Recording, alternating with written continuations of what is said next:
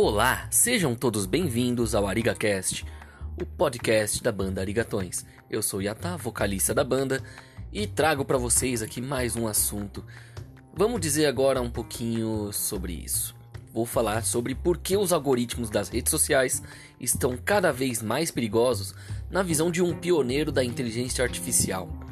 Bom, vamos começar por quem é que está falando sobre isso.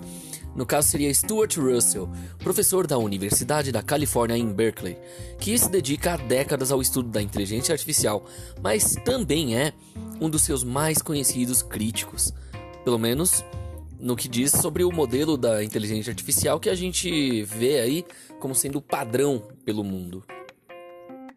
O Russell tem advertido que o modelo predominante de inteligência artificial é, em sua opinião, uma ameaça à sobrevivência dos seres humanos. Mas, diferente dos enredos dos filmes que a gente vê em Hollywood sobre o assunto, não é porque ele acha que essas tecnologias vão se tornar conscientes e se voltar contra nós.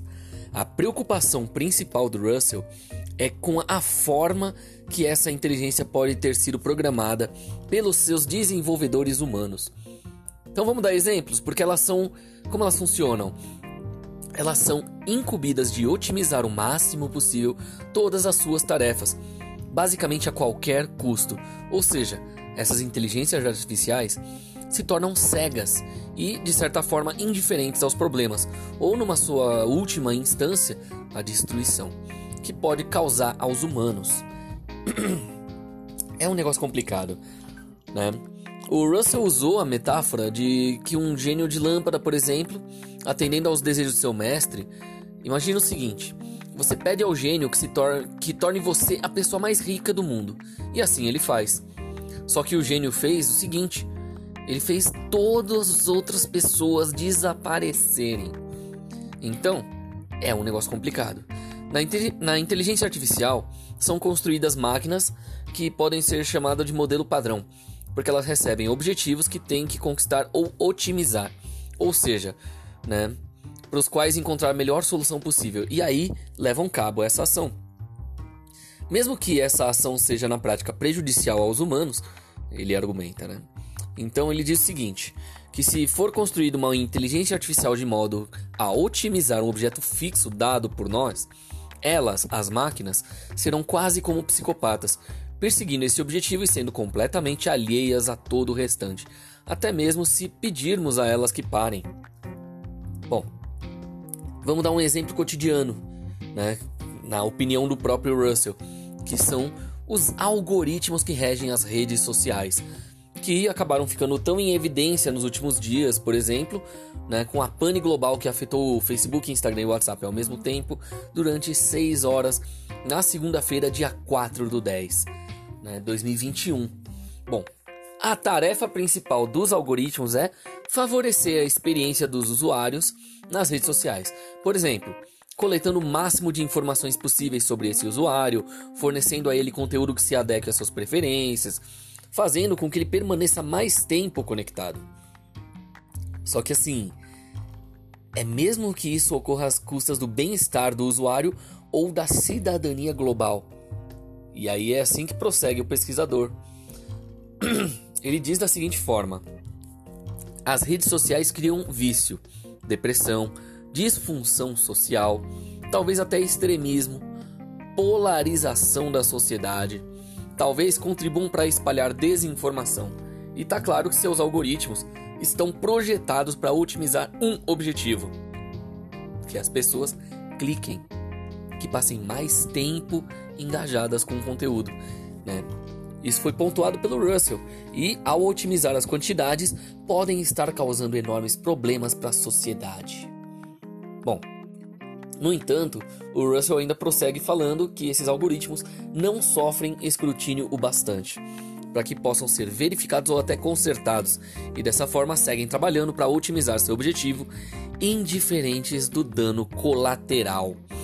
Então, as redes sociais não apenas estão otimizando a coisa errada, como também estão manipulando as pessoas, porque ao manipulá-las, ela consegue se aumentar o seu engajamento.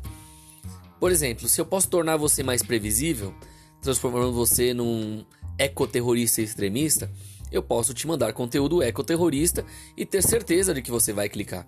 E assim, maximizando os meus cliques. Então, essas críticas foram reforçadas muito na terça-feira, dia 5, justamente pela ex-funcionária do Facebook e atual informante Francis Haugen, que depois, numa audiência ao Congresso americano, e afirmou que os sites e aplicativos da rede social trazem danos às crianças, provocam divisões e enfraquecem a democracia. O Facebook reagiu dizendo que ela não tem conhecimento suficiente para fazer tais afirmações, apesar dela ter levado provas.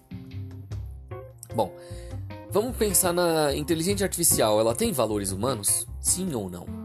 Bom, o Russell, uma vez, ele detalha as suas teorias a um público de pesquisadores brasileiros aí, né? Justamente hoje, né, no dia que isso está sendo publicado, 13 de outubro, durante a conferência magna do encontro da Academia Brasileira de Ciências, virtualmente, lógico.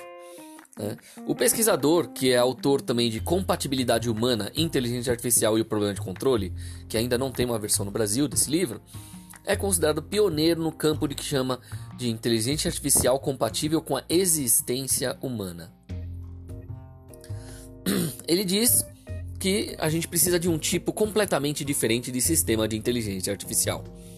Esse tipo de inteligência artificial teria que saber que possui limitações, que não pode cumprir seus objetivos a qualquer custo e que, sendo uma máquina, pode até estar errada.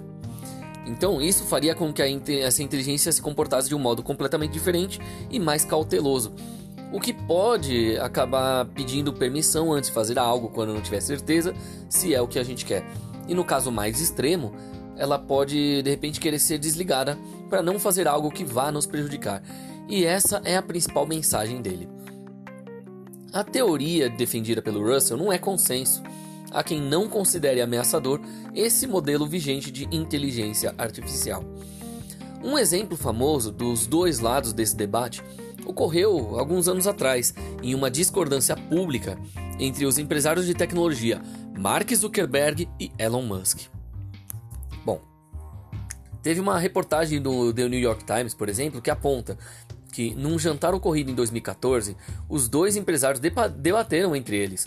O Musk apontou que genuinamente acreditava no perigo da inteligência artificial se tornar superior e subjugar os humanos. Já o Zuckerberg opinou que o Musk estava sendo alarmista. Lógico, né? Numa entrevista no mesmo ano, o criador do Facebook se considerou otimista em relação à inteligência artificial e afirmou que críticos como Musk estavam apenas pintando cenários apocalípticos e irresponsáveis.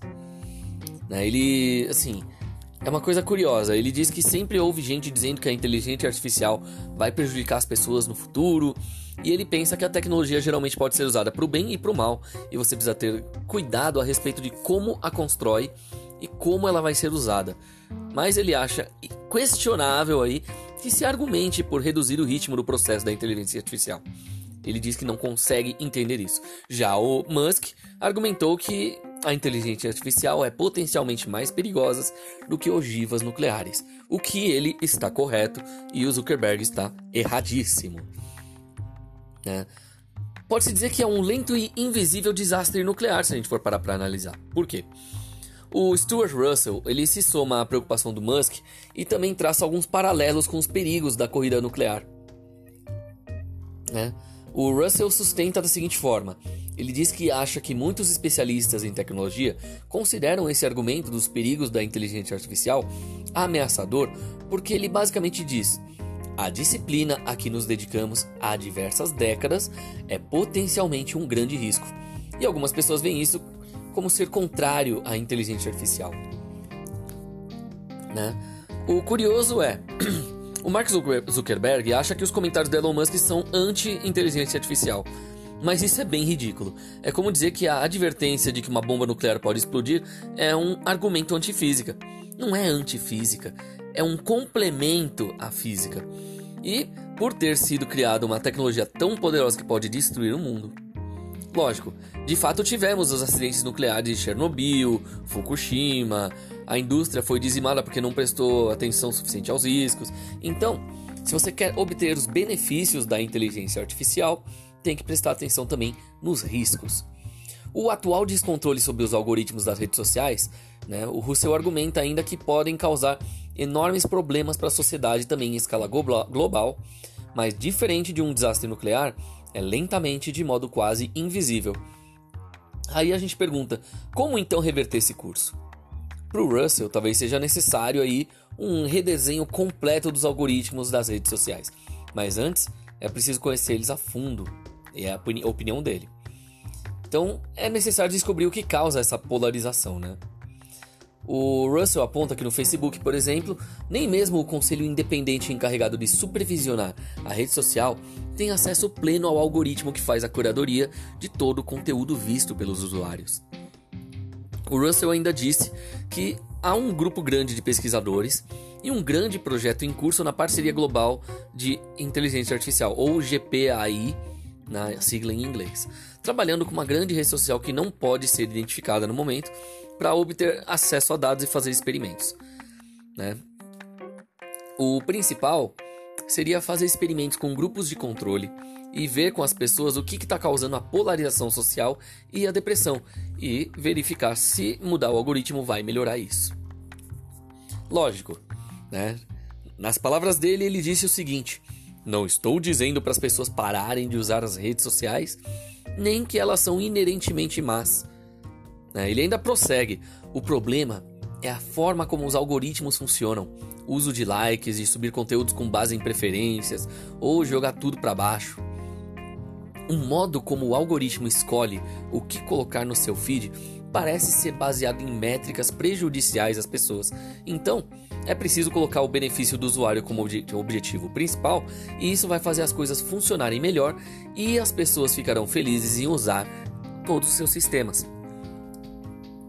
Lógico, não vai ter uma resposta única sobre o que é benéfico.